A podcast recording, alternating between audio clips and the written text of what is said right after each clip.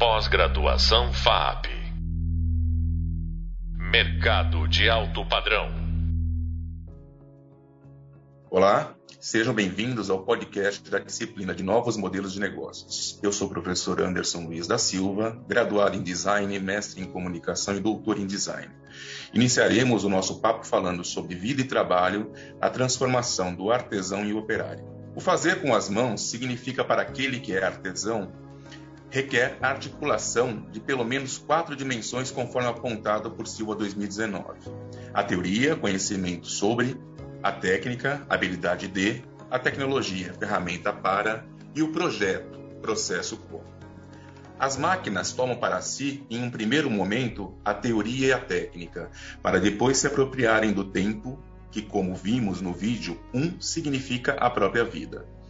Esse indivíduo, agora destituído da obtenção por meio de suas próprias mãos dos requisitos essenciais à sua sobrevivência, vê o seu futuro atrelado à operação das máquinas. Tal efeito traz consigo duas leituras. Na primeira, emblema-se na diminuição dos gastos calóricos para a obtenção da recompensa. A segunda, condena o corpo destituído de, da autonomia ao imperativo do trabalho perpétuo. De certo que os avanços tecnológicos e científicos acarretaram benefícios às populações em geral. Mas não devemos nos ater que parte das soluções foram dadas em função dos problemas criados por eles. Um processo de retroalimentação que parte da criação do problema para ofertar uma solução para ele em um momento oportuno, fazendo com que os benefícios e beneficiados pela solução esqueçam a origem do problema como vimos no conteúdo textual do tema 1, o tear automático tomou para si a técnica da tecelagem, destituindo do ofício a maior parte dos então tecelões, para dar guarida a um novo agente, o operário do tear. A Revolução Industrial tornou-se imperativa ao longo do século XIX. Os meios de produção impuseram mudanças em todas as dimensões humanas. Conflitos foram gerados e, quando sanados, em geral, foram também por meio das tecnologias em franco desenvolvimento. O dinheiro tornou-se imperativo à vida, substituindo em totalidade a capacidade autônoma de produção de bens e de consumo pessoal e coletivo. Em troca, eh, o processo se punha como utopia de uma sociedade mais justa e igualitária, a qual nunca se efetivou tal qual fora vendida. Neil Postman, 1984, em sua obra seminal cujo título é Tecnopólio, a rendição da cultura à tecnologia, insere em seu primeiro capítulo o texto que leio agora. O título do texto é O Julgamento de Thanos. Você encontrará em Fredo de Platão uma história sobre Thanos, o rei de uma grande cidade do Alto Egito. Para as pessoas como nós, inclinadas na frase de Teoreu a ser ferramenta de nossas ferramentas, poucas lendas são mais instrutivas do que esta. A história, como Sócrates contou para o seu amigo Fredo, desenrolou-se da seguinte maneira: Um dia, Tamos recebeu o deus Teut, que foi o inventor de muitas coisas, inclusive do número, do cálculo, da geometria, da astronomia e da escrita. Teut exibiu suas invenções para o rei Tamos, afirmando que elas deveriam ser amplamente conhecidas e disponíveis aos egípcios. Sócrates continua: Tamos indagou sobre o uso de cada uma delas enquanto Teute discorria sobre elas. Expressava aprovação ou desaprovação, à medida que julgasse as afirmações de Teute bem ou mal fundamentadas.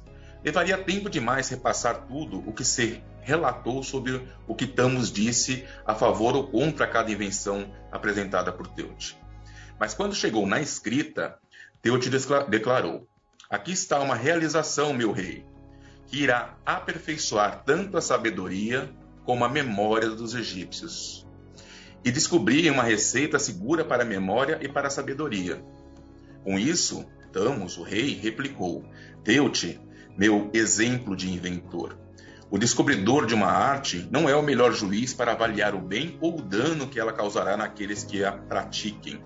Portanto, você, que é o pai da escrita, por afeição ao seu é, rebento, atribuiu-lhe o oposto da sua verdadeira função. Aqueles que adquirirem vão parar de exercitar a memória e se tornarão esquecidos. Confiarão na escrita para trazer coisas às suas lembranças, por sinais externos, e, em vez de fazê-lo por meio de seus próprios recursos internos. O que você descobriu é a receita para recordação, não para memória. E quanto à sabedoria, seus discípulos terão a reputação dela sem a realidade. Vão receber uma quantidade de informação sem a instrução adequada. E como consequência, serão vistos com muito, como muito instruídos, quando na maior parte serão bastante ignorantes. E como estarão supridos com o conceito de sabedoria e não com a sabedoria verdadeira, serão um fardo para a sociedade. Na resposta de Damos, há vários sólidos princípios com os quais podemos começar a aprender a pensar com sábia circunspecção sobre a sociedade tecnológica. Na verdade, há inclusive um erro no julgamento de Tamos, com o qual também podemos aprender algo importante. O erro não está na sua afirmação de que a escrita irá prejudicar a memória e criar uma falsa sabedoria. É demonstrável que a escrita tem sido é, é, é demonstrável que a escrita tem tido esse efeito. Né? O erro de Tamos está na sua crença de que a escrita será um fardo para a sociedade e nada mais do que um fardo. Como toda a sua sabedoria, ele falha ao não imaginar quais poderiam ser os benefícios da escrita. Como podemos e como sabemos, né, têm sido consideráveis. Podemos aprender com isso que é um erro supor que qualquer inovação tecnológica tem um efeito unilateral apenas. Toda tecnologia tanto é um fardo como é uma bênção. Não uma coisa ou outra, mas sim isto e aquilo. Nada poderia ser mais óbvio, é claro, especialmente para aqueles que pensaram mais de dois minutos sobre a questão. Não obstante, atualmente estamos cercados por multidões de teutes, profetas de um olho só, que veem apenas o que as novas tecnologias podem fazer e são incapazes de imaginar o que elas irão desfazer. Podemos chamar essas pessoas de tecnófilos. Elas olham para a tecnologia como um amante olha para sua amada, vendo-a sem defeitos e não sentindo a apreensão alguma quanto ao futuro. Por consequente, elas são perigosas e devem ser abordadas com cuidado. Por outro lado, alguns profetas de um olho só estão inclinados a falar apenas dos fardos, ao modo de Tamos e se calam sobre as oportunidades que as novas tecnologias tornam possíveis. Os tecnófilos precisam falar por si e o fazem por toda parte. Minha defesa é que, às vezes, é preciso uma voz discordante para moderar a gritaria feita pelas multidões entusiásticas. Se temos que errar, é melhor errar pelo lado do ceticismo, ditamos. Mas ainda assim é um erro. E eu poderia observar que, com exceção ao seu julgamento sobre a escrita, Tamos não repete o erro. Ao reler a lenda, você pode notar que ele dá argumentos a favor e contra cada invenção de Teut. É por isso inevitável que cada cultura precise negociar com a tecnologia, fazendo-o de maneira inteligente ou não. Chega-se a um acordo no qual a tecnologia dá e toma. O sábio sabe muito bem disso e raras vezes se enche de satisfação. Um sábio precisa começar sua crítica à tecnologia reconhecendo seus sucessos.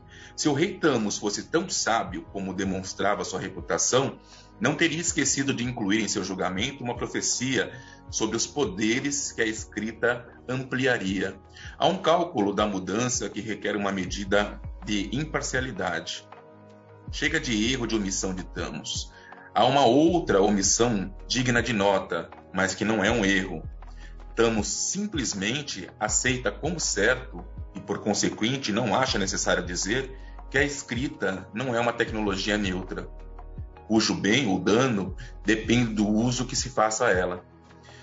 Ele sabe que os usos de qualquer tecnologia em si, isto é, as suas funções, resultam de sua forma esse é o motivo pelo, tal, pelo qual o Tamos não está preocupado com o que as pessoas vão escrever. Ele está preocupado com o fato de que as pessoas irão escrever. É absurdo imaginar Tamos avisando a maneira do tecnófilo padrão de hoje que os malefícios da, da escrita poderiam ser minimizados, desde que ela fosse usada apenas para a produção de certos tipos de textos. Digamos que para leitura dramática, mas não para história ou para filosofia. Ele veria tal aviso como uma extrema ingenuidade. Imagine que ele permitiria que se impedisse uma tecnologia de entrar em uma cultura. Mas podemos aprender o seguinte, contamos, uma vez né, que a tecnologia é aceita, ela atua de imediato, faz o que está destinada a fazer. Nossa tarefa é compreender o que é esse desígnio. Vale dizer que, quando aceitamos uma tecnologia nova, devemos fazê-la com os olhos bem abertos, né? e não como os profetas de um olho só. Então, como dito, esse texto foi retirado do primeiro capítulo do livro Tecnopólio, A Rendição da Cultura à Tecnologia, de Neil Postman. É um livro publicado em 1984, onde o autor é, vai traçar uma crítica né, sobre as tecnologias que ainda eram emergentes. Né? Imagina que nós estamos ali é, num momento histórico é, ainda tido como pós-cultural, né, como pós-modernidade, é, e que precede né, o que a gente vai ver um pouquinho mais para frente, que é um momento cultural chamado de cibercultura. É, as tecnologias em si né, passaram a moldar o mundo desde sempre. A gente fala de tecnologia, como a gente já viu no, no material textual e também no material audiovisual já disponibilizado. Tá? As tecnologias são tudo aquilo que o homem cria tá? É, e, que dá um poder, né, sua criação, que independe dele próprio. O fogo, por exemplo, né, o domínio do fogo, do fazer o fogo, é, permite que o homem possa ter uma alimentação assada e isso muda uh, a sua fisiologia. Mas o fogo, né, ter o fogo à disposição, implica numa mudança cultural e de comportamento que é perene, né, que é para todo sempre. Durante muito tempo as tecnologias foram empenhadas como um processo com uma extensão do corpo, uma potencialização do corpo. E principalmente a partir do século XVII, eh, as tecnologias passam a substituir o corpo. E hoje nós temos uma série de ferramentas tecnológicas, estamos aqui nos relacionando por meio de uma delas, que é uma substituição do próprio corpo. Quando vocês estiverem ouvindo essa minha fala, provavelmente estarão em tempos distintos, em lugares distintos, sem a minha presença efetiva. Eu não estarei ali, né? estará um resquício de mim. E há um prolongamento da, desse, desse poder dado à própria tecnologia, que é o prolongamento na, da, tec, da tecnológica, o prolongamento que a tecnologia dá. Então, é, esse conteúdo que eu estou trabalhando com vocês, né, ele ficará disponível durante um bom tempo, né, tal qual foi gravado hoje. Então é um conteúdo atemporal, enquanto o corpo em si, né, ele é definido pelo tempo, como nós vimos é, no nosso vídeo 1 e também vimos lá no nosso Ruby textual. E fechando essa nossa primeira fala, tá? É, precisamos sempre ter né, uma leitura de tudo aquilo que, não é, que, não, que nos é dado, tá? de pelo menos quatro dimensões. Tá? A primeira dimensão é a mais clara, é a mais óbvia, é a mais fácil é, de se apropriar, é o texto. Tá? O que eu chamo de texto não é necessariamente somente é, palavras encadeadas, né? Mas o texto ele pode ser gráfico, né? O texto pode ser gestual, né? o texto pode ser o olhar pela janela. O texto é fácil, né? O texto é a primeira camada, a primeira dimensão é, que chega até nós. A maioria das pessoas, principalmente atualmente, né, se dão por satisfeito em conhecer o texto e negligenciam ou simplesmente não se esforçam né, para ler e adquirir as camadas complementares ao texto. Existe uma dimensão que é chamada de contexto, que é quando aquilo foi feito, quando aquilo foi posto. Né? Existem é, questões externas ao próprio fazer, que são que determinam o fazer naquele momento específico é, de quando está sendo feito. Tá? Isso eu posso dizer assim na escrita? Eu posso dizer isso na fala, eu posso dizer isso numa intervenção visual, né? na forma de trabalho, nas relações pessoais, interpessoais. Né? É, existe um contexto que determina o texto. Então, quando a gente entende o contexto, a gente automaticamente amplia a dimensão textual. A terceira O terceiro ponto é o pretexto. Né? Por que aquilo está sendo feito? Com qual intenção? Né? E para entender o pretexto, em geral, a gente precisa se ater ao que a gente chama de entretexto, as entrelinhas, as linhas miúdas do contrato. Então, para tudo que vocês é, vão consumir e vão inteligir sobre, é necessário que vocês avaliem o texto, o contexto, o pretexto e o entretexto. Somente aí você consegue ter uma dimensão mais aprofundada sobre algo, né? e esse algo é, é, qualquer, qualquer coisa na sua vida, né? de um filme que você assistiu, de um trabalho que você tem que fazer, de uma tecnologia que você vai empenhar. Tá?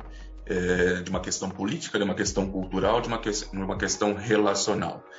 Então é importante a avaliação por completo daquilo que você consome, né? E lembrando que a palavra consumo remete a esgotamento, né? E para você esgotar tá? determinado consumo, determinado elemento de consumo, é importante que você é, tenha uma atenção tá? profunda ao texto, ao contexto, ao pretexto é, e também ao entretexto. Muito bem, então como podemos notar, né, a adoção das tecnologias como forma emancipatória da existência humana, se não forem consideradas em seus diversos cenários, implicariam, como implicaram, em resultados contraditórios. Uh, a máquina surge, uh, num primeiro momento, para substituir o trabalho da mão.